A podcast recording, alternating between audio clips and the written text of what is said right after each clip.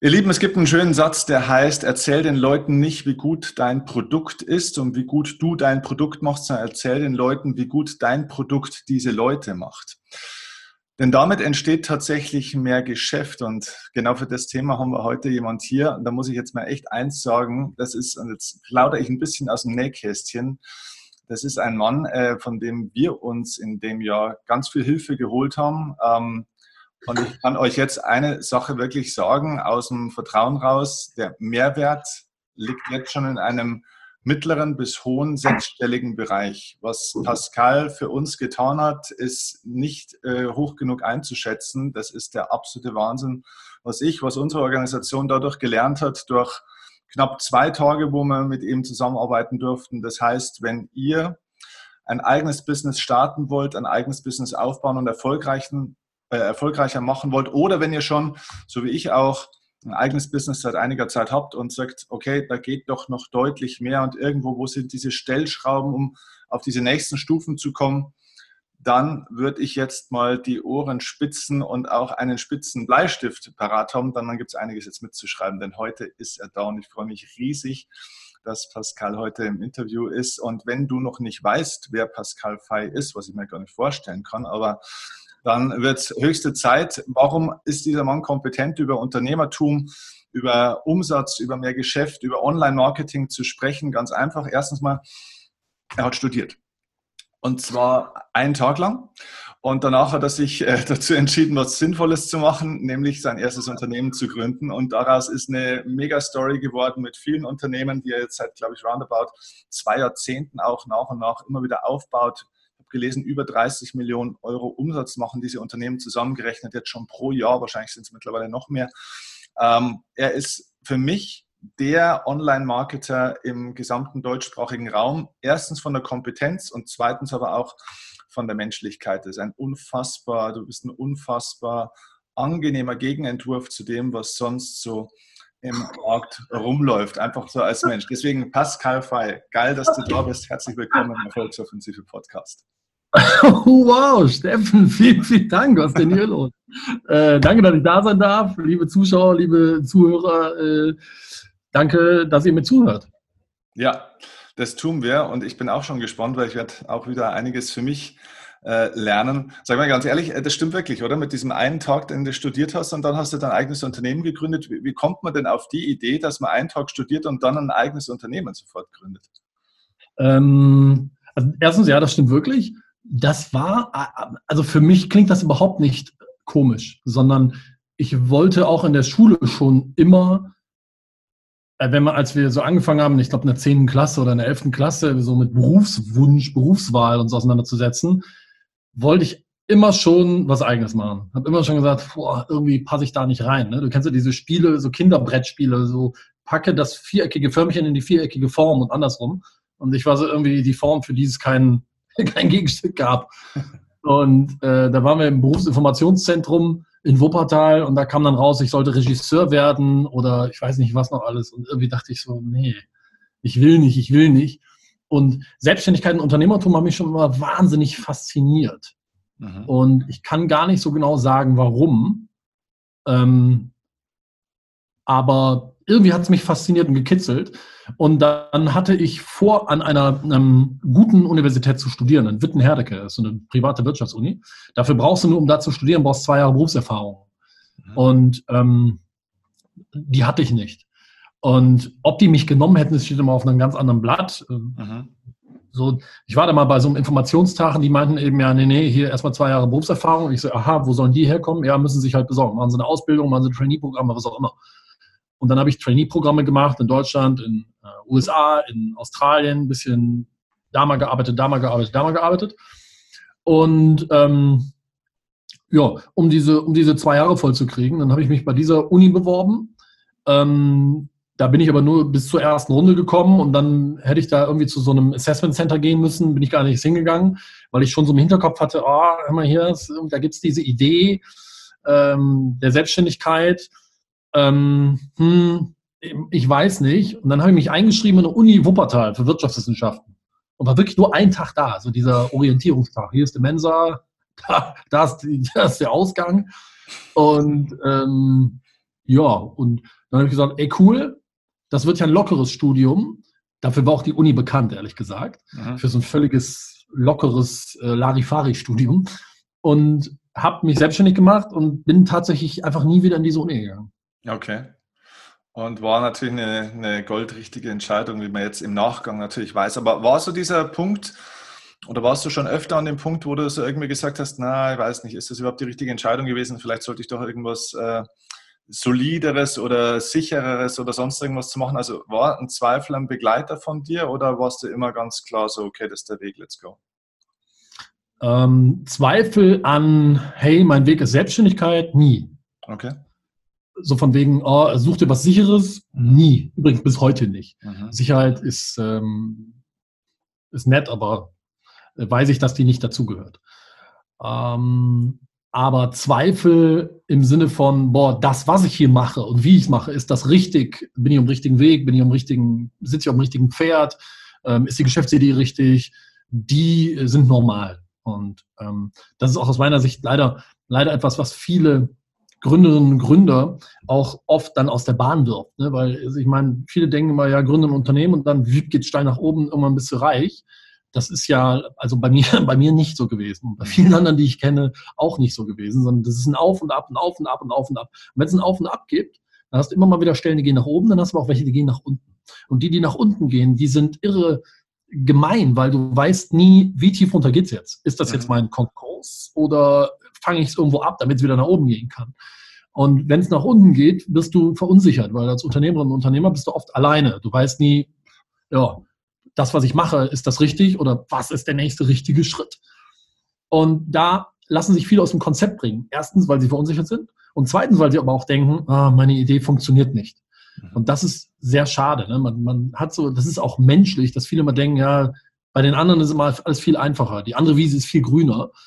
Und das ist nicht so. Und von daher so platt es klingt, ne, aber es ist echt einfach durchhalten, durchhalten, durchhalten. Ja. Nicht aufgeben und sicherlich den Kurs auch korrigieren und vielleicht mal links und rechts auf Abzweigungen achten, mhm. aber nicht das Gleis wechseln. Ja, du bist ja auch einer der, der wenigen Online-Marketer, die auch tatsächlich wirklich richtig Geld verdienen, äh, mhm. weil du ja eben auch nicht nur ein Online-Marketer bist, äh, sondern bist ja, glaube ich, auch im Offline-Bereich durchaus schon erfahren und hast schon vieles auch gemacht. Und ähm, hast somit auch schon viel aufgebaut, aber würdest du sagen jetzt trotzdem, ich meine, wenn man sich diese Story so im, im, Nachgang dann immer anschaut, dann sagt man, ja, okay, ist das gekommen, ist das gekommen, ist das gekommen, aber es wirkt immer sehr, sehr mutig, so, so ein Weg. Würdest du, würdest du sagen, du bist eher so ein, ein mutiger, so ein risikoaffiner Typ oder bist du eher ein vorsichtiger äh, äh, Typ auch? Wie würdest du dich selber da charakterisieren? Ähm, schon eher mutig. Mhm. Schon eher mutig und risikofreudig. Ähm, aber es gibt einen Unterschied zwischen risikofreudig und dumm. Mhm. Damit will ich nicht sagen, dass ich nicht dumm bin. ich weiß, es gibt einen Unterschied, aber ich habe schon echt viele, viele dumme Entscheidungen getroffen. Ja. Mm, aber Gott sei Dank, je älter man wird, desto mehr kann man dann auch davon lernen und mhm. äh, weniger dumme Sachen machen. Aber prinzipiell bin ich schon eher risikofreudig und ich nehme mich selbst überhaupt nicht wichtig. Und das ist vielleicht eine gute Voraussetzung im Sinne von, ich habe sehr, oder anders, ich kann sehr niedrige Ansprüche haben. Bedeutet, ähm, ich kenne manche, die sind sehr erfolgreich und wenn die jetzt scheitern würden und wieder irgendwie bei Null anfangen müssten, hätten die ein Riesenproblem mit, weil sie auf einmal, ich sage jetzt mal was, auf der Matratze schlafen müssten mhm. und ihren, ihren hohen Standard senken müssten. Da hätte ich nie ein Problem mit. Nie. Ja. Ähm, ich bin in der Jugendherberge genauso glücklich wie in dem Haus, in dem wir wohnen. Ne? Ich strebe zwar nach mehr, das ist ja klar, ja. aber ich nehme mich selbst nicht wichtig und ähm, ich schütze mich selbst nicht. Ich schütze meine Familie, aber ich schütze mich selbst nicht im mhm. Sinne von Gefahren ähm, existenzieller Art. Ja, also und von daher, das gehört wahrscheinlich zur Risikofreude hinzu, mhm. ähm, aber kalkuliert. Und kalkuliert, je älter man ist oder anders, je länger man dabei ist, desto mehr Erfahrung hat man, um dieses Kalkulieren vielleicht ein bisschen gescheiter anzustellen. Mhm. Aber prinzipiell charakterisiere ich mich als sehr risikofreudig ähm, und, und mutig schon, ja. Und gehört deiner Erfahrung noch auch dazu äh, wahrscheinlich, oder? Also wenn man sich äh, selbstständig machen will, wenn man ein eigenes Business äh, starten will, egal ob das jetzt offline oder online ist, wer überhaupt nicht risikoaffin ist, also wer Risiko echt scheut, sollte vielleicht die Finger davon lassen. Ist das richtig? Klar, Risiko, ähm, Risikobereitschaft braucht es unbedingt. Ich glaube aber, wichtiger noch als Risikobereitschaft ist tatsächlich Durchhaltevermögen. Okay. Ganz einfach. Ne? Ich meine, du, du kommst auch aus dem, aus dem Spitzensport und die, die Bereitschaft, sich zu quälen, die Extrameile zu gehen, an sich zu arbeiten und das über einen langen Zeitraum mit, mit einem Zeitraum mit auch vielleicht vielen Niederlagen oder Rückschlägen, mhm. ähm, weil man einfach an die Sache glaubt, das ist eigentlich, glaube ich, das, das Wichtigste. Das ist wirklich das Wichtigste. Und deswegen, ich glaube tatsächlich, dass für mich gibt es wahnsinnig viele Parallelen zwischen der Geschäftsunternehmerwelt und der Sportwelt. Ähm, das ist mit Sicherheit ein Punkt. So dieses Durchhaltevermögen ist, ist Wahnsinn, ja, weil Steve Jobs hat das mal so cool gesagt. Und er sagt das auch in seiner Stanford-Rede. Der sagt, ja, rückblickend, wenn er rückblickend auf sein Leben schaut, sieht er, boah, wie cool, connecting the dots nennt er das, mhm. ne? wie alles ineinander spielt. Das Problem ist, du siehst es leider nur rückblickend. Ähm, in der Situation selber oder nach vorne blickend siehst du es nicht. Ähm, vielleicht kann man es manchmal antizipieren, aber auch dazu gehört, glaube ich, viel Erfahrung. Und deswegen ist, glaube ich, das Gemeine am Unternehmertum, gerade wenn man startet, ist, you never know. Ja? Du weißt nie, wie lange musst du noch machen, bis der Durchbruch kommt. Vielleicht ist es wirklich in drei Monaten der Fall, aber du gibst halt leider heute auf. Dann wäre das sehr schade. Vielleicht ist es aber auch erst in drei Jahren der Fall und du hast noch drei harte Jahre vor dir. Du weißt es halt nicht. Ja. Und deswegen glaube ich, ist das eine Charaktereigenschaft. Bock haben, Schaum vorm Mund haben ist ganz wichtig und durchhalten. Risikofreude hilft wahrscheinlich, aber ist, glaube ich, nicht das Wichtigste. Hm. Ja, weil Erfolg ja auch exponentiell äh, funktioniert. Ne? Also ich habe vor kurzem äh, habe ich eine, eine, Statistik auch gesehen über die äh, finanziell erfolgreichsten Leute in der Welt und da war dann eine Grafik mit der mit der Vermögensentwicklung von denen tatsächlich. Ne? Und da reden wir dann von den berühmten Warren Buffets und äh, wie sie alle heißen. Ne? Und da siehst du halt, dass diese Kurve einfach jahrzehntelang einfach mehr oder weniger marginal da eigentlich am Boden entlang geschippert ist und dann auf einen unglaublichen, einen unglaublichen Ansprung genommen hat. Die haben halt innerhalb der letzten fünf Jahre dann 95 Prozent von ihrem wirtschaftlichen Erfolg genau. auch eingesackt, aber die haben halt gesät und gepflegt und gesät und gepflegt, bis dann irgendwann mal Erntezeit war. Ne? Und es, ich glaube, die genau meisten Unternehmer scheitern, weil sie zu früh aufgeben. Ja, und da gibt's, es gibt doch diese App Pokémon Go oder was, weißt du, die, ja. wo man so mit dem Handy virtuell irgendwie mit Pokémon spielen kann. Die habe ich noch nie gespielt, aber da habe ich einen sehr interessanten Artikel gelesen über den Gründer davon. Mhm. Der, als das vor zwei Jahren oder vor drei Jahren so einen mega Boom auf einmal hatte, angesprochen wurde und sagte, Mensch, hier, das ist ja ein Übernachterfolg, wie erklären Sie sich das? Und dann hat er gesagt, einen sehr schlauen Satz, er sagte, ja, also ich habe 20 Jahre dafür gearbeitet, damit das ein Übernachterfolg wurde. Mhm. So lange saß der an diesem Projekt. Oder Nespresso, diese Nespresso-Kapseln, da kann man jetzt von halten, was man will. Die Werbung mit George Clooney und so, das ist ja irgendwie vor zehn Jahren auf einmal, boom, poppten überall diese Stores aus und es wurde riesig. Ja, aber was keiner weiß, ist, dass der Konzern, das ist ja der Nestlé-Konzern, 20 Jahre, tatsächlich 20 Jahre an diesem Konzept gearbeitet hat und immer wieder gescheitert ist. Und irgendwann macht es Boom.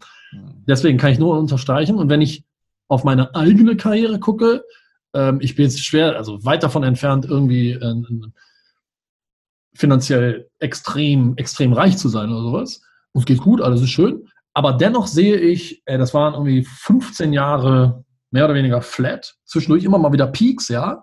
Aber wahrscheinlich Trendlinie eher flach. Und auf einmal ging es ab. Mhm. Ja. Ja, wenn mich Leute fragen, also gerade auch junge Leute fragen mich natürlich dann auch öfter, wie dich wahrscheinlich auch, was würdest du mir empfehlen? Ich sage den Leuten immer, nimm dir längere Zeiträume, in denen du ein Commitment gibst. Also red mal, lass uns nicht von sechs Monaten reden, lass uns von fünf oder von zehn Jahren reden. Oder, na, also ein Zeitraum, der auch immer passt, aber eher längere Zeiträume und mach eine Sache, hinterfrag dich nicht jedes halbe Jahr oder auch nicht jeden Monat mhm. oder jeden Tag, ob das richtig ist, sondern eine, eine, wirklich einen langen Zeitraum nehmen und dann in dieser Zeit einfach Scheuklappen auf und let's go und dann kannst du dich irgendwann immer mal noch hinterfragen. Aber ich glaube, die Leute scheitern auch an dem, weil sie sich die ganze Zeit vergleichen und hinterfragen ja. und ungeduldig werden an der Stelle. Ne? Ja, das ist das, was ich vorhin sagte. Also der Vergleich ist der Feind. Ja. Denn tatsächlich sieht es bei anderen immer leichter aus und mhm. die Wiese ist bei den anderen immer grüner. Aber kaum stehst du auf deren Wiese mal für drei Monate, wirst feststellen, ah, die ist gar nicht grüner.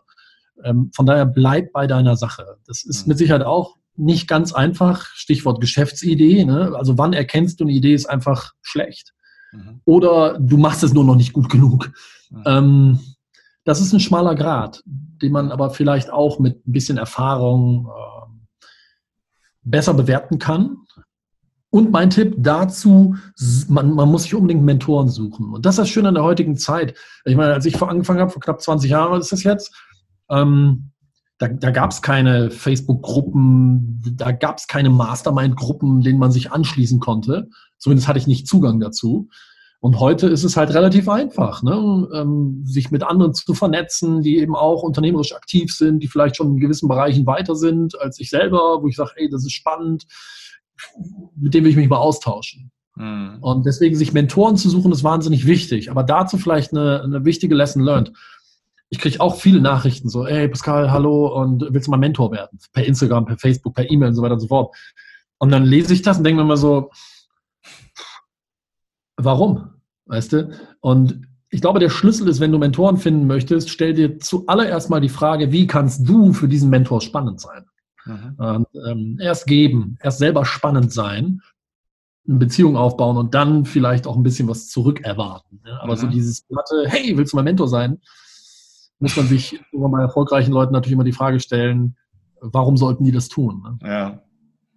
Ja, es ist ja heutzutage dann auch, äh, weil du sagst ja gerade, früher gab es den Zugang gar nicht so. Heute gibt es den Zugang sehr leicht. Manchmal habe ich den Eindruck auch vielleicht fast ein bisschen zu leicht, weil heute irgendwie auch jeder Schlumpf schon eine Mastermind-Gruppe irgendwie so anbietet. Und da ist natürlich dann auch immer die Frage, ist das auch so die Qualität? Und viele Leute, das ist auch eine interessante Entwicklung auf dem Markt, dass viele sich ja nicht mehr Coach nennen, sondern Mentor mittlerweile. Ne? Also irgendwie so versuchen, das so künstlich durch ein Wording abzugraden. Was würdest du sagen, da wir da auch so ein bisschen ein, ein, Überangebot mittlerweile an Mentoren haben, wie erkenne ich denn, ob jemand auch wirklich ein guter Mentor sein kann? Was wären so ein, zwei Bewertungskriterien, wo du sagst, ja, okay, das kann auch wirklich ein Mentor sein, nicht nur einer, der sich so nennt? Also das, ich gehe da mal mit ganz normalem, gesunden Menschenverstand ran. Wenn jemand sagt, ich bin Mentor in dem Bereich, ich bin Experte in dem Bereich, dann gibt es für mich immer dieses, okay, walk the talk was hat die Person in dem Bereich, wo sie sagt, da ist sie Expertin, Mentor oder sonst was, Coach, was hat die da selber schon gemacht? Mhm. Ist das ein, ein, Trockenschwimmer oder ist das ein echter Schwimmer? Trockenschwimmer sind die, die einem nur erzählen, so geht schwimmen, aber die selber noch nie geschwommen sind. Ne? Und deswegen Tipp Nummer eins, guck, ob die Leute wirklich aus der Praxis kommen. Also woher haben sie denn ihren Expertenstatus? Woher haben sie denn ihre Erfahrung?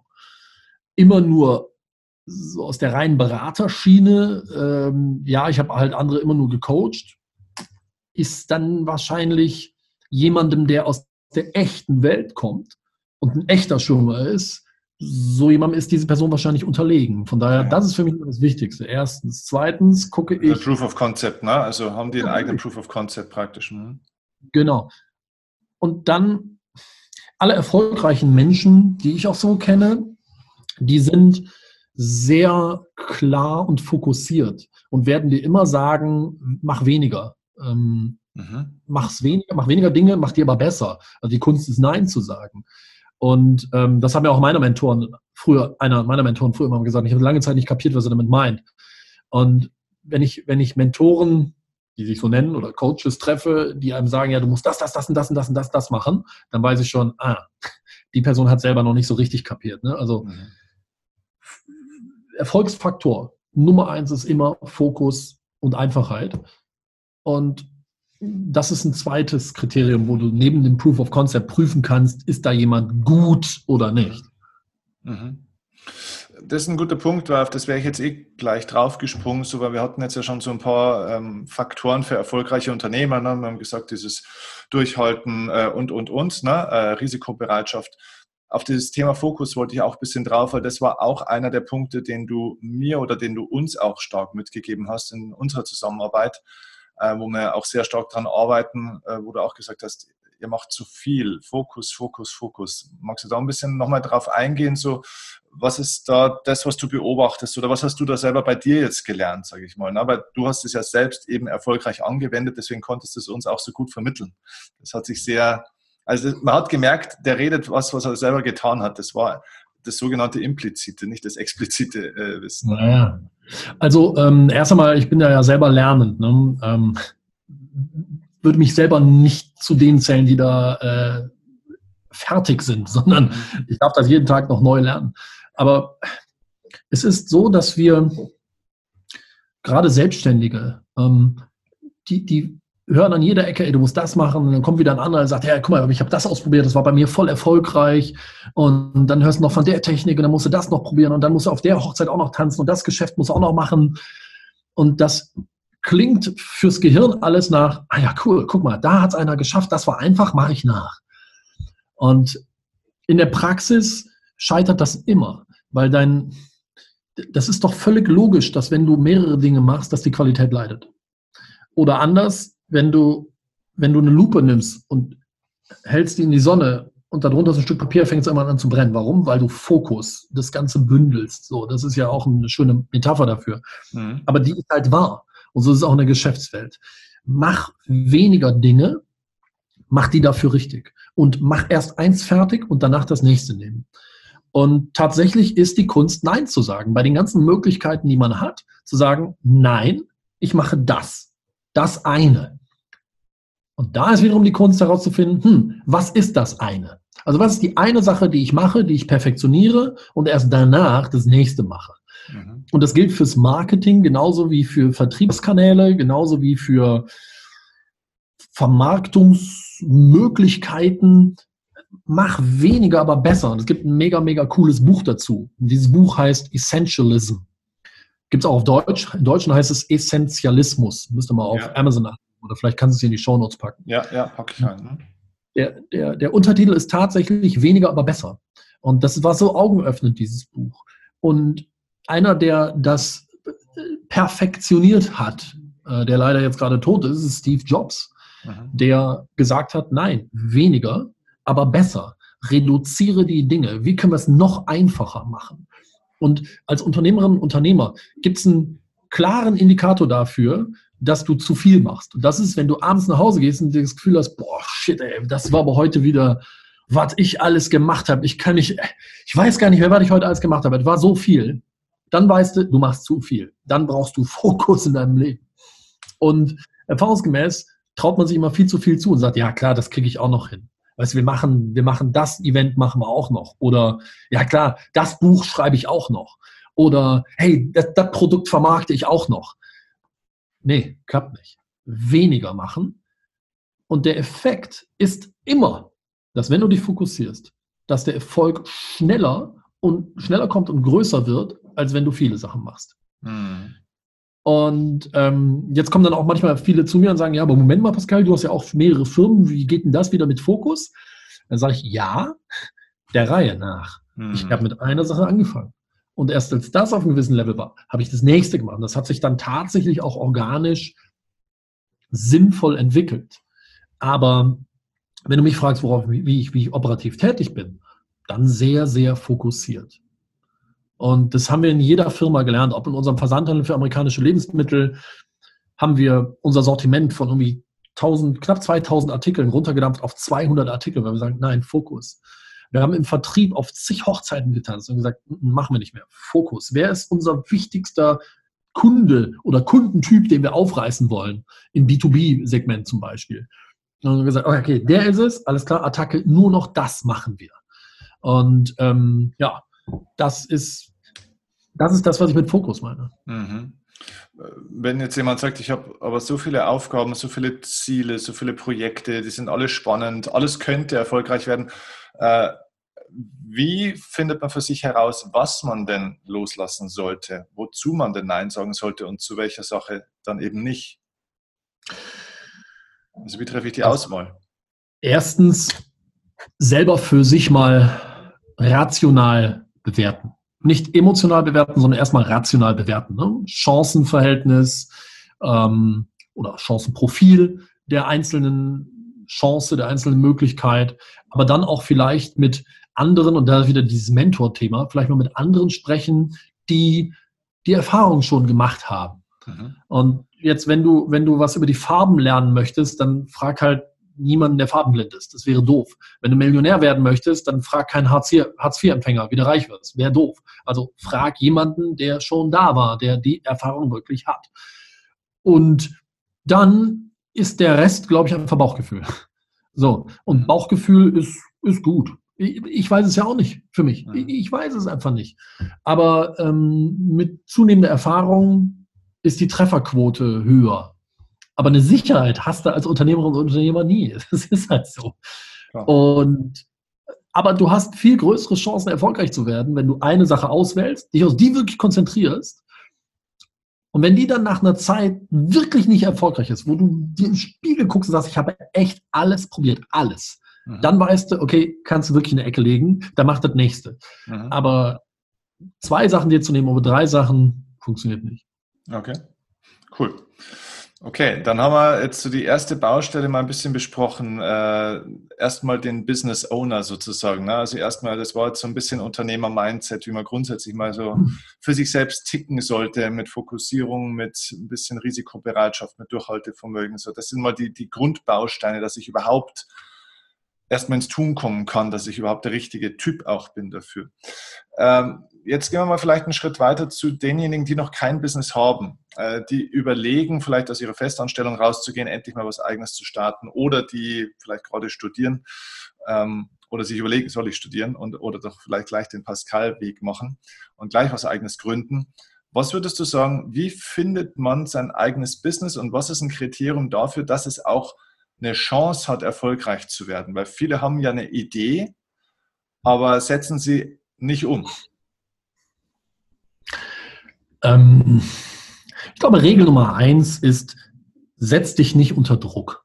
Mhm. Wenn du eine Idee hast und nicht sicher bist, funktioniert sie oder funktioniert sie nicht, oder du hast vielleicht eine Idee, sagst, boah, aber das zu realisieren wird echt teuer, wo kriege ich denn das Geld her? Setz dich nicht unter Druck, sondern habe nicht die Erwartungshaltung, dass das Erste, was du anpackst, direkt der volle Erfolg wird mhm. sondern gibt dir eine Chance zu lernen. Und dafür ist aus meiner Sicht das erste und das zweite Unternehmen oder Projekt, was du machst, da. Lern erstmal. Okay, also gründen, um zu lernen, nicht gleich um erfolgreich zu sein. Das ist das erste Learning. Okay, das ist cool. Mhm. Ja. ja. Hm. Auch da gibt es Unterschiede. Ne? Wenn ich mir die Startup-Szene in Berlin angucke, die dann direkt irgendwie am Anfang ein paar Millionen Euro Venture Capital zusammenkriegen und starten. Aber das sind auch oft alles Wetten. Und wenn ich mir angucke, wie viele davon scheitern, würde ich denen auch den Tipp geben, naja, hättet ihr vielleicht erstmal was getestet. So, ja, und, und vor allem ist es ja auch erfolgreich äh, oder gefährlich, wenn du dann tatsächlich erfolgreich wärst, ohne gelernt zu haben, äh, dann ist ja der Erfolg tatsächlich irgendwo ein Zufallsprodukt und wenn du dann skalieren willst, aber nicht gelernt hast, dann geht es ja so schnell runter, wie es hochging oder noch schneller. Ne? Genau. Genau. Und jetzt ist die Frage, wie lernt man am besten? Und da ist unsere Empfehlung, das schulen wir ja auch, Dienstleistung.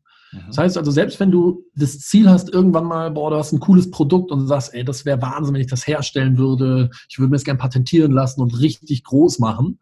Kann ja sein, dass es sogar klappt, aber dafür brauchst du halt irgendwie eine Million oder ein paar hunderttausend und die hast du nicht.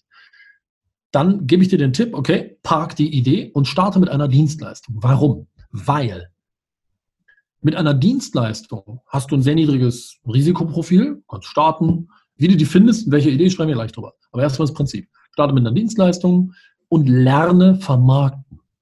Weil das ist Unternehmerkompetenz Nummer eins.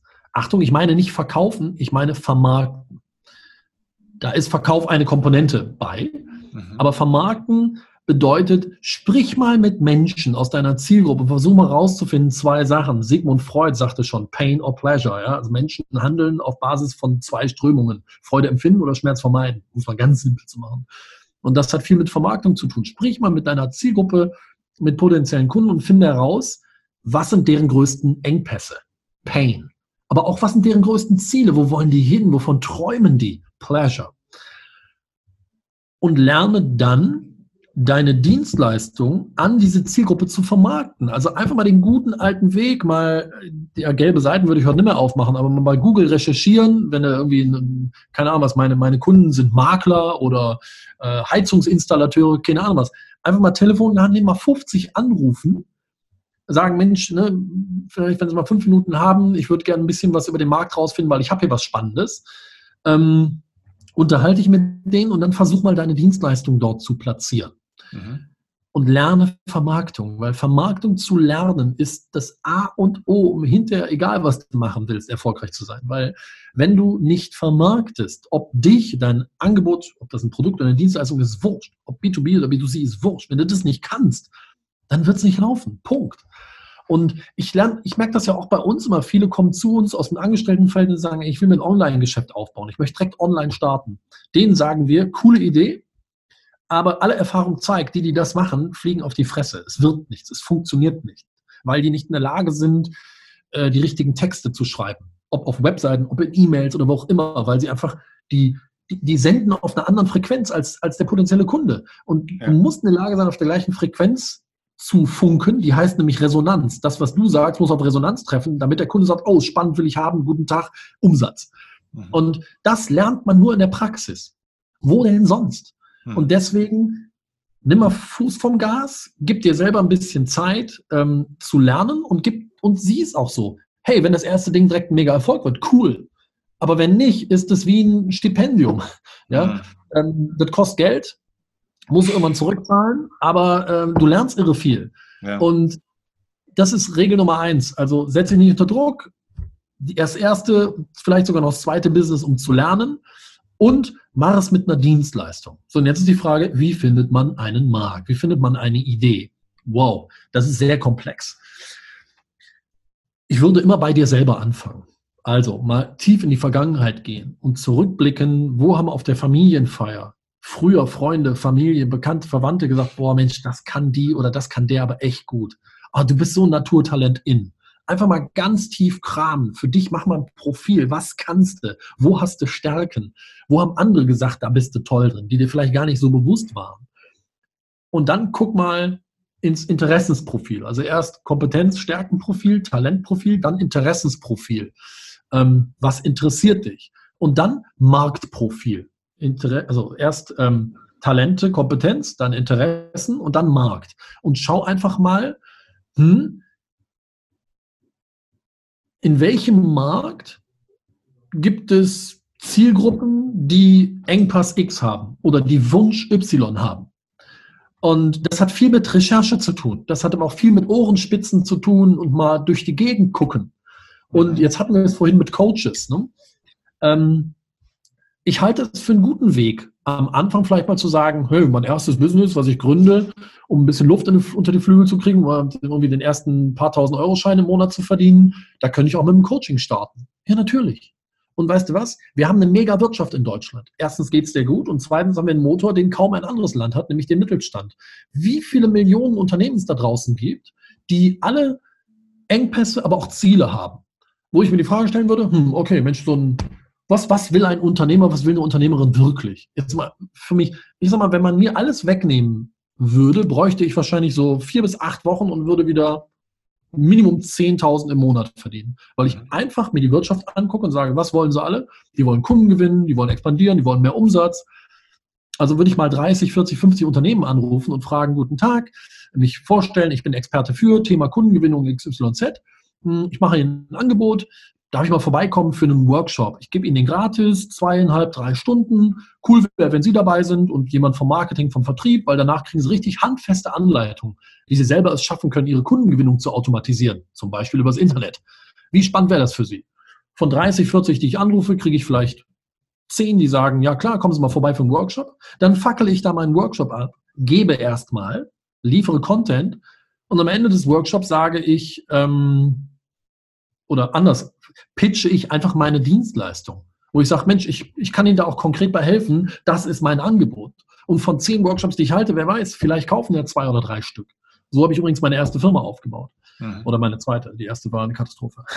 Ähm, das heißt also, als Coach eine Dienstleistung mal anbieten, in den Markt mal reingehen, Vermarktung lernen, ähm, Bedürfnisse analysieren, Engpässe analysieren, Wünsche analysieren und daraufhin mein Angebot liefern, am Telefon mal mit Menschen sprechen und üben, wie geht das, dass einer kauft, mal in 1 zu 1 Gespräch oder bei so einem Workshop mal üben, wie es geht, ist ein mega Learning und führt oft sogar dazu, dass man schon richtig Geld verdient.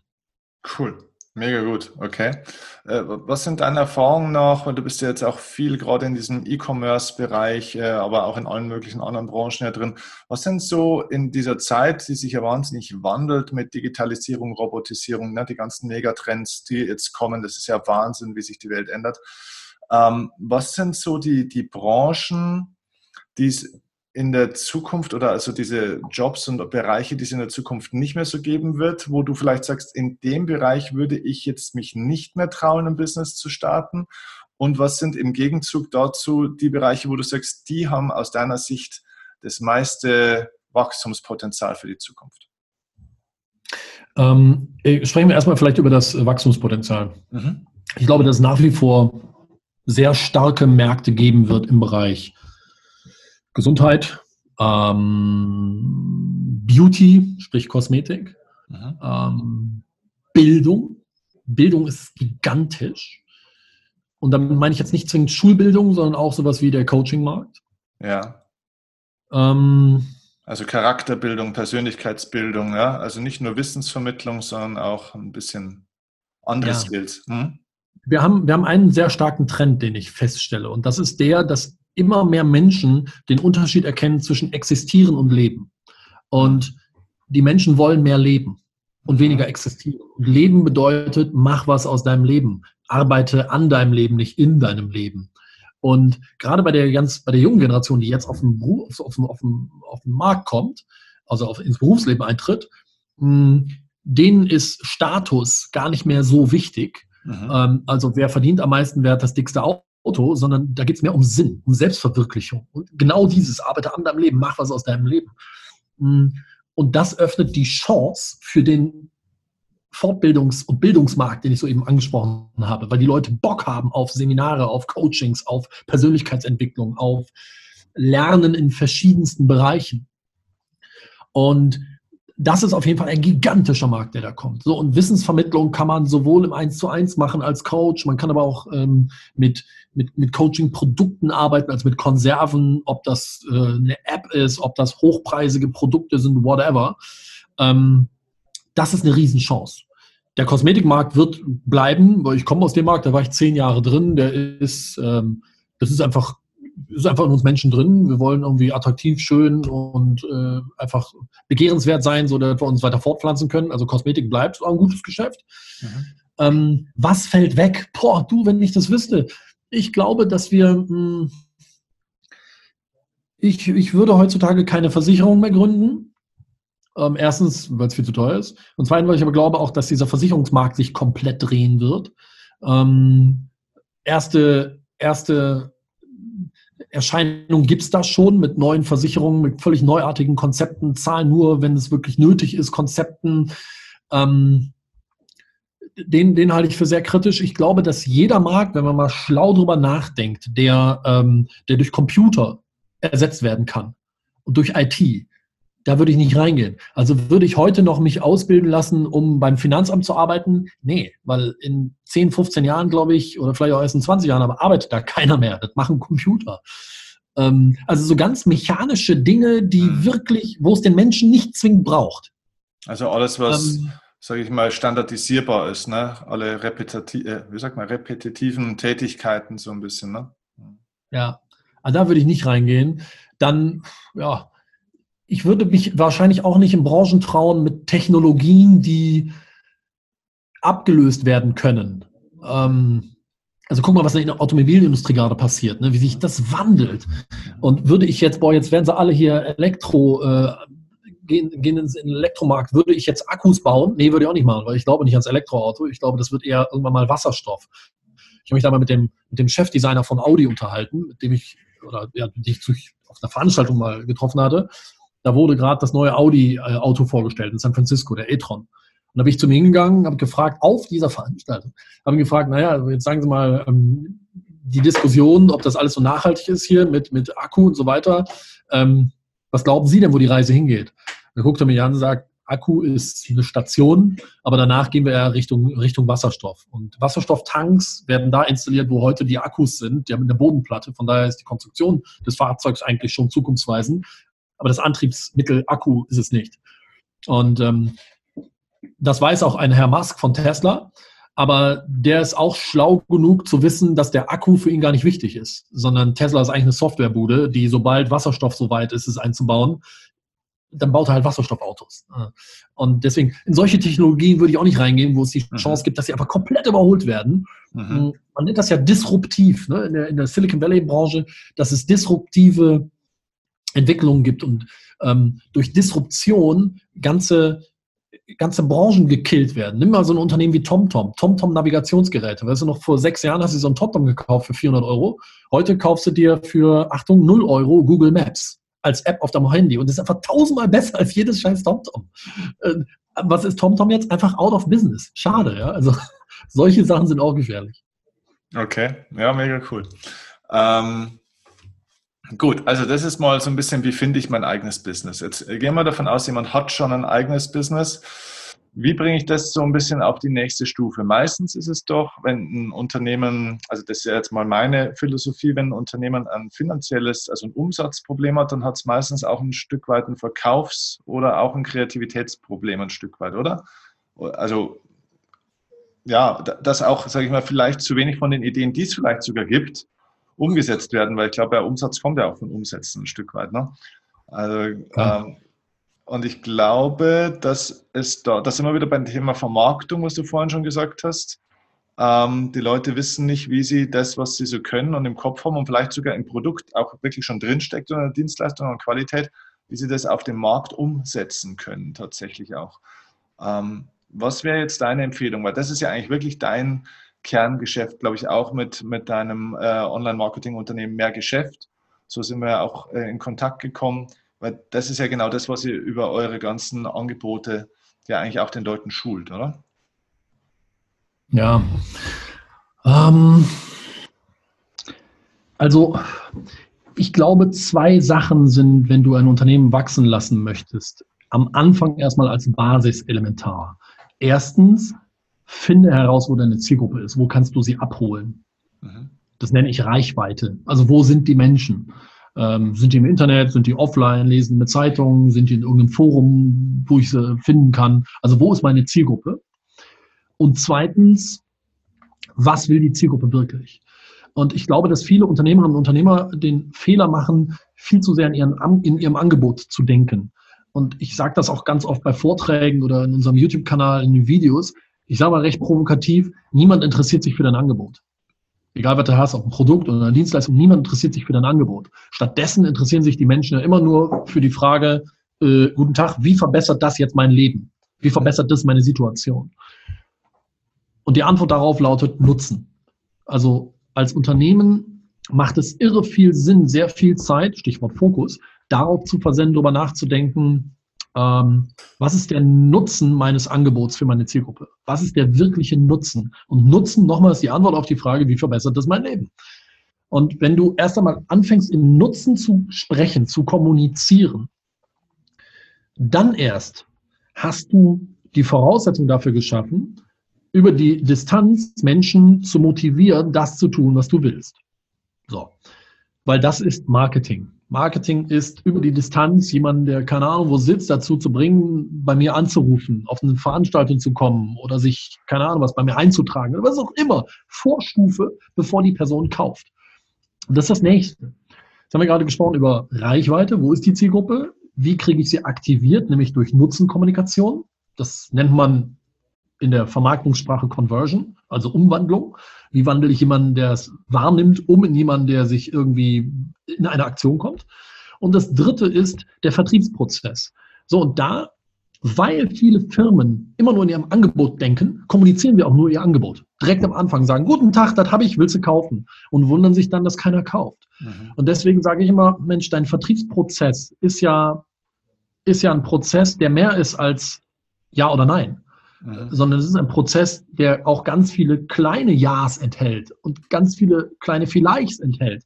Und deswegen einfach mal überlegen, richtig zu vermarkten, geht aus meiner Sicht rückwärts, indem ich gucke, okay, ähm, zum Beispiel, wenn ich den Vertriebskanal online nehme, was ist mein sogenanntes maximales Online-Vertriebsziel?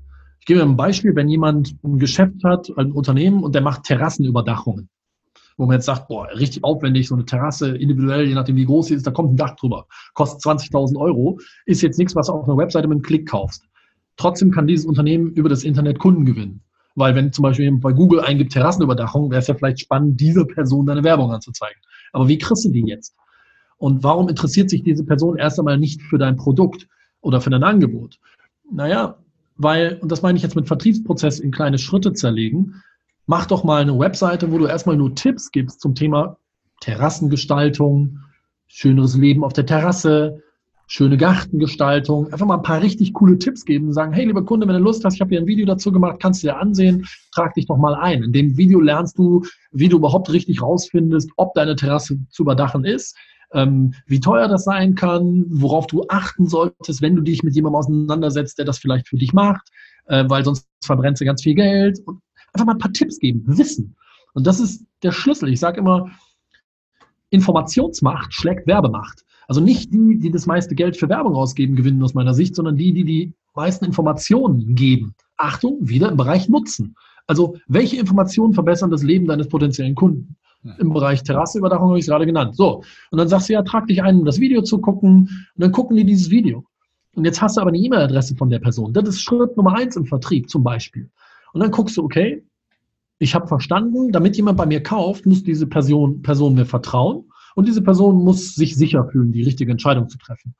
Da kann ich nicht davon ausgehen, dass das direkt am Anfang der Fall ist. Also überlege ich mir, wie mache ich meinen Vertriebsprozess jetzt, um diese Person in Richtung Sicherheitsgefühl und Richtung Vertrauen zu bringen. Und dann nehme ich sie einfach mit auf eine Reise. Das heißt, ich verlege meinen Vertriebsprozess in eine Reise, wo ich überlege, welche weiteren Informationen kann ich denn liefern? Ich gebe erstmal, um spannend, spannenden Content zu liefern, nützlichen Content und relevanten Content.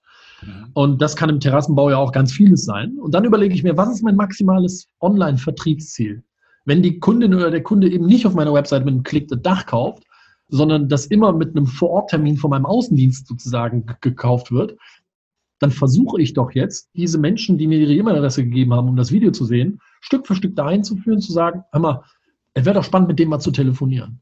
Also versuche ich ein Telefonat zu verkaufen. Das ist gratis, das Telefonat. Dennoch betrachte ich es als Verkaufsprozess, weil ich verstehen darf, okay, die Person will die mir überhaupt ihre Telefonnummer geben? Mhm. Nee, wahrscheinlich nicht. Mhm. Weil wenn sie mir ihre Telefonnummer gibt, was ist der Preis? Der Preis ist Aufgabe der Anonymität, ähm, Unsicherheit, wollen die mir jetzt was verkaufen? Oh, was kommt überhaupt auf mich zu? Kann ich der Firma überhaupt vertrauen? Und wenn ich das weiß, dass das alles Einwände sind, ja, dann versuche ich die proaktiv zu behandeln, eben durch den Content, den ich rausgebe. Und am Ende jedes Stückchen Content, jeder E-Mail zum Beispiel, ähm, sage ich, hey, wenn Sie, wenn Sie mal den nächsten Schritt gehen möchten, dann ist das Sinnvollste wahrscheinlich, dass wir mal miteinander telefonieren. Ihr Nutzen ist, in dem Telefonat besprechen wir eins, zwei, drei. Tragen Sie einfach hier ein und dann machen wir mal einen Telefontermin aus. Zack, habe ich den nächsten Schritt und am Telefon kann ich jetzt versuchen, den nächsten Schritt wieder zu verkaufen, nämlich mal einen Termin mit meinem Außendienstmitarbeiter bei ihr vor Ort, um eine Terrasse auszumessen, um ins persönliche Gespräch zu gehen. Also will heißen, erstens, niemand interessiert sich für dein Angebot vermarkte immer nur den Nutzen, konzentriere dich auf, wo brennt dem potenziellen Kunden der Kittel, also was ist der Engpass und was wollen sie, also welche Benefits kann ich liefern, also immer weg von hinzu mhm. und zerlege diesen Vertriebsprozess in seine einzelnen Schritte und liefere Content. Die Menschen, wir leben im Informationszeitalter. Es gibt eine wichtige Strömung, die heißt, der Kunde, bevor er kauft oder sie kauft, erwartet immer mehr Informationen und meldet sich immer später erst beim Unternehmen. Die Menschen erwarten diese Informationen gratis, einfach so im Internet. Weil YouTube macht es möglich, Google macht es möglich. Ja. Da, da ist so viel Content. Wer da nicht mitspielt, der ist irgendwann out of business. Und deswegen sage ich auch, Informationsmacht schlägt Werbemacht. Guck, dass du als Unternehmen ganz viel Content rausgibst, ja. ähm, um erstmal zu geben. Schau, Steffen, du machst ja nichts anderes hier. Das ist dein Podcast oder YouTube-Channel. Das ist Content. Absolut. Einfach rausgeben, zu sagen, hey, guck mal hier, damit helfe ich. Und wer sich interessiert, ja, der ist herzlich eingeladen, sich auch mal irgendwo einzutragen oder den nächsten Schritt zu gehen. Aber erstmal mhm. geben. Das heißt, äh, an der Stelle können wir jetzt endgültig mal diesen alten Glaubenssatz, der uns immer noch erzählt wird, Qualität setzt sich am Ende immer durch, mal ein bisschen beiseite legen, weil Qualität alleine reicht halt einfach überhaupt nicht. Ne? Weil das ist ja genau das, ne? Äh, gerade so jetzt im Baugewerbe oder sowas, was du erzählst, das sind mal ganz klassische handfeste Produkte. Ein Tisch oder jetzt eine Terrassenüberdachung, die kann ja nach den neuesten äh, Normen äh, tippitoppi sein, aber im Endeffekt, wenn halt keiner dem Anbieter vertraut und ihn auch keiner kennt, Genau. Dann bleibst du drauf sitzen. Genau. Und das und, Zweite ist ja im Endeffekt auch, es gibt gar kein Offline- und gar kein Online-Business äh, mehr, genau. sondern es ist ein Business und jedes Business, jedes Produkt, jede Dienstleistung ist somit auch übers Internet, also es ist alles eigentlich ein Online-Business, ne? Ganz auch ehrlich, Online-Business. Mir fällt echt keine Branche ein, wo ich kategorisch sagen würde, ja, okay, da sucht wirklich kein Mensch nach online. Glaube ich nicht. Ähm, es gibt mit Sicherheit viele Geschäfte, da kann man das Angebot nicht online kaufen, wie Terrassenüberdachung gerade genannt. Aber da kann man doch mindestens mal das Internet für die, Achtung, Vertriebsanbahnung und Lead-Qualifizierung, Lead-Einsammlung und Lead-Qualifizierung nutzen. Und das ist vielleicht so eine nächste ganz wichtige Regel. Niemand interessiert sich für dein Angebot. Achtung und Zielgruppenbesitz ist wichtiger als dein Angebot. Also baue als Unternehmen Zielgruppenbesitz auf. Zielgruppenbesitz heißt, besitze deine Zielgruppe. Also sammle E-Mail-Adressen ein, weil mehr Kontakt bringt mehr Geschäft. Mit, wenn du E-Mail-Adressen hast, kannst du mit denen in Dialog treten, kannst Mails versenden. Jeder Kontakt zahlt auf Vertrauensaufbau, Sicherheit, Expertenstatus ein. Alles wichtige Dinge, die für eine Kaufentscheidung eben eine Rolle spielen maßgeblich sind. Mega gut. Alter Schwede. weißt du, was das Krasse ist? So, wenn man das zusammenfasst, was du jetzt eigentlich alles erklärt hast, dann stellt man fest, alle diese extrem relevanten und neuralgischen Punkte, die in so viele betriebswirtschaftliche Themen ja dann auch reinspielen und sich am Ende des Tages in der Bilanz ja auch äh, darstellen, äh, und zwar auf beiden Seiten, ähm, da haben wir keine Ausbildungen dazu oder kaum Ausbildungen, mhm. also im universitären Bereich, egal ob Berufsausbildungen oder Studien und so weiter genau diese ganzen Faktoren, wie finde ich meine Zielgruppe, wie finde ich meinen Markt, wie kommuniziere ich das und so weiter und so fort, wie baue ich solche Videos auf, wie baue ich einen Online-Funnel auf äh, und so weiter und so fort. Alles das wird nicht gelernt, eigentlich klassisch. Da ist, glaube ja. ich, äh, das erste Problem ist, dass die Leute das so in dieser Kompaktheit gar nicht richtig wissen oder noch ja. zu wenige. Und das zweite ist, dass sie es noch nicht richtig umsetzen können. Und äh, das war ja zum Beispiel unser Problem zum Teil auch. Ne? Ähm, wir sind da auch Lernende und deswegen, du hast uns da auch wirklich enorm schon weitergeholfen. Ähm, man kann das ja bei dir auch ähm, lernen, egal in welchem Business man ist. Das heißt, du hast ja auch Angebote, wo du Menschen genau oder wo ihr das, nicht nur du, sondern auch dein ganzes Team um dich herum, wo ihr das Menschen ja vermittelt. Was genau macht ihr da? Also was genau kann ich da bei dir lernen? Wie wäre das zusammenzufassen? Ähm, also wir, wir haben ein Coaching, Stichwort Fokus. Und dieses Coaching ist für die Zielgruppe interessant, Business aufbauen oder Business ausbauen. Mit einem Ziel, nämlich der maximalen Automatisierung. Warum? Weil meine Definition eines Unternehmens sozusagen die Basis dessen ist. Ich sage mal, ein Unternehmen ist ein kommerzielles, profitables Business, das von selbst funktioniert. Das ist das Ziel. Weil nur wenn du ein Geschäft so aufbaust, dass es von selbst funktioniert, ist es nicht mehr von dir abhängig. Mhm. Ich sage nicht, dass es einfach ist und ich sage auch nicht, dass das über Nacht geht, sondern es dauert manchmal echt lange. Aber, aber das ist das Ziel.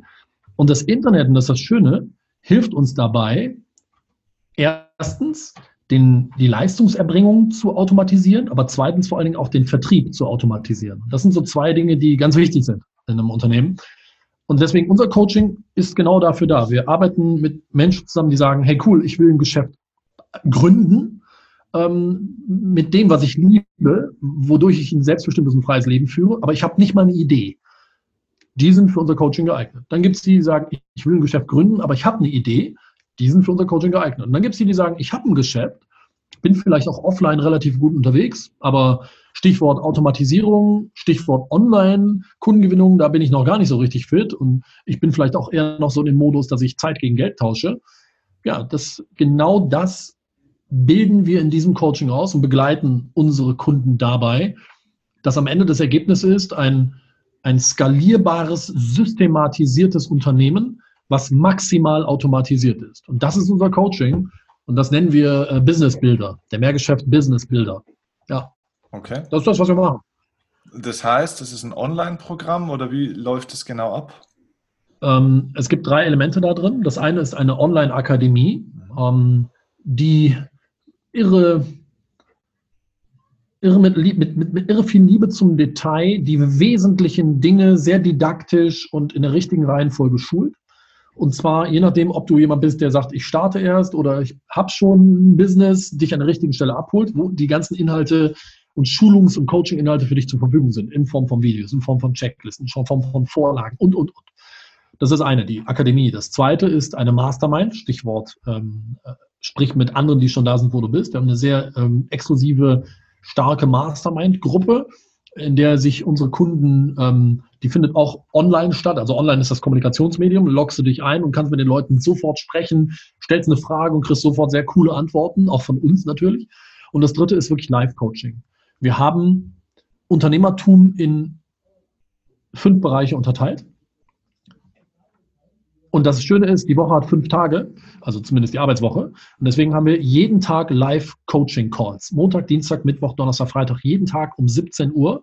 Die gehen immer so anderthalb bis zwei Stunden zu sehr klaren Themen. Montag immer zum gleichen Thema, Dienstag immer zum gleichen Thema und so weiter. Und da kannst du mitmachen. Entweder passiv und zuhören, wie andere sich coachen lassen, oder aber aktiv und sagst, Mensch, ich habe eine Frage, ich möchte, ich möchte sprechen. Das ist das gleiche, wie wir jetzt gerade machen, Zoom. Die Software, die wir hier nutzen, ist ja gerade Zoom. Ja. Und das machen wir genauso. Das ist Zoom-Coaching, aber jeden Tag. Und jeder Zoom-Call wird aufgezeichnet auch, wenn du also irgendwo zeitlich nicht mitmachen kannst, wird als wird, wird in die Akademie gestellt und wird auch gleichzeitig transkribiert. Also alles wird abgeschrieben, abgetippt und ist als Text und als Video da drin, sodass wir einen riesen, riesen Fundus an Content haben, aber eben sehr klar, sehr fokussiert und didaktisch simpel, Step by Step. Und so funktioniert dieses Coaching. Also drei Sachen, Online-Akademie, Mastermind und Live-Coaching. Mega. Ich kann euch nur eins sagen, also wenn ich mir was wünschen hätte können damals, wenn ich das schon gewusst hätte, als ich am Anfang war von meinem Business, da hätte ich mir echt gewünscht, dass ich genau äh, so ein Programm und, und so eine Hilfe von, von dir bekommen kann. Ich weiß nicht, wo ich heute stehen würde. Also es ist ja alles gut. Ne? Also äh, mir es auch gut und ich bin sehr glücklich und dankbar in meinem Leben. Aber das wäre mehr als ein, ein Booster gewesen, das äh, unbezahlbar. Und ich kann da auch wirklich sagen, wirklich das Wissen, das du uns auch gegeben hast, und das ist ja nur ein Bruchteil trotz allem von dem gewesen, was du jetzt in diesem ähm, Programm, in dieser Akademie anbietest, ähm, weil du ja noch viel mehr ja auch hast. Ne? Das kann man ja in zwei Tagen gar nicht so vermitteln. Das ist unbezahlbar. Also es ist tatsächlich unbezahlbar schon das, was wir bekommen haben. Ähm, weil das ist ja auch nichts, was du dann mal, was du mal kurz nutzen kannst, sondern das ist ja das ist ja eben dieses immaterielle Kapital, das dir auch keiner wegnehmen kann. Scheißegal, ob deine Idee funktioniert oder nicht, oder ob mal ein Problemchen entsteht oder nicht, oder ein Mitarbeiter kündigt oder nicht. Es ist völlig egal an der Stelle. Du hast es. Genau. Das ist ja. Wahnsinn. Äh, wer sich von deinem Wissen auch ansonsten noch und von dem, wie viel du auch gibst, ohne was zu nehmen, erstmal überzeugen will, glaube ich, wäre auch ein sehr, sehr gutes Einfalltor mal dein YouTube-Channel oder euer YouTube-Channel von Mehr Geschäft. Ne? Genau, ja, der ist cool. Auch, den findet ihr auch in der Videobeschreibung unten, wenn ihr es jetzt bei YouTube seht oder wenn ihr es über den Podcast hört, schaut unten in die Show Notes. Da haben wir den YouTube-Channel von Mehrgeschäft. Was ist noch eine gute Kontaktmöglichkeit? Was empfiehlst du noch? Gibt es noch was oder ist das schon das Beste? Ich würde genau die zwei Sachen empfehlen. Also mal auf YouTube gehen, unseren Kanal abonnieren und dann mal auf unsere Webseite gehen. Ähm, mehr-geschäft, Geschäft mit AE, geschäft.com, mehr-geschäft.com. Und dort haben wir auch von, dem, von diesem Coaching, was ich gerade erzählt habe, eine, eine Demo, ähm, die man sich angucken kann, wo ich das wirklich nochmal ganz detailliert zeige. Einfach mal diese Demo angucken und dann kann jeder für sich entscheiden, ey, ist spannend oder nicht. Und ähm, wer, wer will, kann da mal mit uns telefonieren. Aber das sind wahrscheinlich so diese zwei Wege. Mal der YouTube-Kanal und unsere Webseite mehr-geschäft.com. Ja. Mega gut. Also, ich kann es nur jedem vom Herzen, von meinem Herzen an euer Herz, ich kann es euch nur ans Herz legen tatsächlich. Ähm, Abschlussfrage ähm, an dich. Ähm, als du am Anfang von deinem Weg warst, ne? und jetzt bist du ja schon, sage ich mal, noch weiser als damals, ne? bist du immer weiser, aber trotzdem hast du ja schon wahnsinnig viel Erfahrung äh, auch gesammelt. Was würdest du denn so dem 18-jährigen Pascal heute raten? Also das Erste, was ich ihm sagen würde, wäre, ähm, mach es. Es macht keinen Sinn in deinem Leben nicht das zu tun, was wirklich dein Herzenswunsch ist, weil wir haben nur 4200 Wochen und das geht schneller vorbei, als man denkt. Also von daher, mach es, weil du wirst später eher die Dinge bereuen, die du nicht getan hast, mhm. nicht die Dinge, die du getan hast. Und das Zweite, was ich sagen würde, ist, ähm, lies noch mehr Bücher. Also sei noch fleißiger, Bücher zu lesen, Workshops und Seminare und Coachings zu buchen, weil learn before you earn, das ist echt der Schlüssel. Arbeite härter an dir selbst als an deinem Business. Ne? Je wertvoller du dich selber machst, desto erfolgreicher wirst du. Und, ähm, und ähm, kauf dir später deinen ersten Sportwagen. Noch später. Ja, ja, ja, ja, ja. Das habe ich mal mit 23 gemacht. Das war eine dumme Idee. Das okay. war eine dumme Idee. Aber den muss ich auch schnell wieder abgeben. Okay. okay. Und was würde äh, der 90-jährige Pascal dem heutigen Pascal raten? Boah, ich kann ja nur hoffen, dass der mir raten wird, ähm, gut, dass du die Kurve gekriegt hast und erkannt hast, stärker im Moment zu sein. Weil Jim Rohn hat mal gesagt, wherever you are, be there. Bedeutet, wenn du mit deinen Kindern spielst, legst Handy weg, spiel mit denen. Wenn du mit deinem Mann oder deiner Frau gerade irgendwo dich unterhältst, legst Handy weg, leg alles andere ab, mach das. Also ich hoffe, dass der mir sagt, hey, du hast doch noch rechtzeitig erkannt, den Dingen, die wirklich wichtig sind, mehr Zeit zu widmen und dir weniger Gedanken zu machen. Mega. Ein perfektes Schlusswort. Ich danke dir für die Zeit, für die wahnsinnig vielen Impulse. Da ist eine Menge drin. Ähm, und ich hoffe, wir sehen uns ganz, ganz bald wieder und dass sich viele, die es gehört haben, bei dir melden und die Chance nutzen auf so eine unglaubliche Unterstützung und Weiterbildung. Das ist eine, eine besondere Sache und vor allem auch die Ehrlichkeit, die da dahinter steckt. Und wie du sagst, die Liebe zum Detail und auch die Liebe zu Menschen, die du auch wirklich hast, das macht es eben zu was wirklich Besonderem auch. Danke, danke dir, dir dafür nochmal. Danke dir, danke euch.